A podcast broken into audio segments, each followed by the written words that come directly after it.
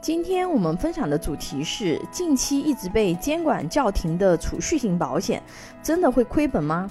我这里说的亏本，不是指投资者会亏本，而是保险公司会亏本吗？最近银保监会公布了保险公司第三季度的投资成绩，二十四点八亿万亿的保险资金折合到年化财务收益率只有百分之三点四七。而很多保险公司推出的储蓄型产品，长期年化收益率接近三点五，再加上运营成本什么，保险公司这不是亏定了吗？这也是为什么最近银保监会对于一些利益给的高的保险公司的产品叫停的一个原因。当然了，我们仅凭保险公司一个季度的投资成绩，就得出它以后的收益率。一定会低于三点五，这个也有一点武断。但是储蓄型百分之三点五的预定利率呢？或许未来还会持续走低，这是一个趋势，基本上是我们业内的一个基本的共识。近两年呢，市场经济比较动荡，安全且稳健的储蓄型保险受到了很多的关注和认可，因为市场上有很多不错的产品，他们这些储蓄型保险的现金价值都是白纸黑字写进合同的，能长期乃至终身按照接近三点五的预定利率持续增长。前期可能有一些不足，因为保险有强制储蓄的功能，而且因为银保监会的要求，前期的现金价值呢是小于保费的，等于说前几年有一个锁定期，你这个时候如果进行支取，那么你的本金是会有损失的。但是呢，过了锁定期以后啊，它的现金价值是很高的，很多时候比我们市场上的一些理财产品还高一点点。而且还可以随时变现，就等于后期我们既可以享受到不错的利益，而且还可以随时进行变现，兼顾了收益性和流动性。如果说以后有更好的一些投资机会，我们这个钱也是可以给它拿出来的。这也是为什么现在市场上很多增额终身寿啊受到投资者追捧的一个原因。某家保险公司的一个总经理。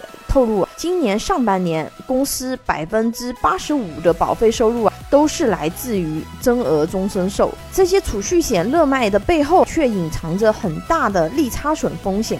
什么是利差损呢？白话来讲呢，就是保险公司赚的钱还没有给客户的钱多。比如说，某些保险公司的增额终身寿的预定利率是三点五，那么保险公司拿着我们的保费去投资，那么投资收益呢，它可能还没有给我们承诺的这个钱多，或者是说他的投资收益减掉到期承诺给我们的钱以及运营成本，它是亏本的。这种就叫做利差损，那也是银保监会担心的一个问题。一旦投资收益覆盖不了保单的成本，监管层呢就担心以后呢会发生这个系统性的风险。所以说呢。就把一些预定利率过高的增额终身寿产品给它叫停了，所以呀，之前买到的朋友就是赚到了。其实保险公司的投资风格啊，都是比较偏稳健的。从银保监会披露的最新数据来来看，寿险超过百分之五十的资金都投向了债券、银行存款等低风险资产。股票类型的这种资产呢，一般配置的比例呢都非常低。但是呢，稳赚的这一部分低风险资产，因为它整体的市场的收益率变得越来越低。比如说银行存款，我们从二十多年来最高点的百分之十点九八一年的存款利率啊，到现在降到了现在百分之一点几，而且越往后利率还将进一步下降。这也是银保监会为什么会担心以后保险公司的收益率跑不赢给客户的收益率的问题。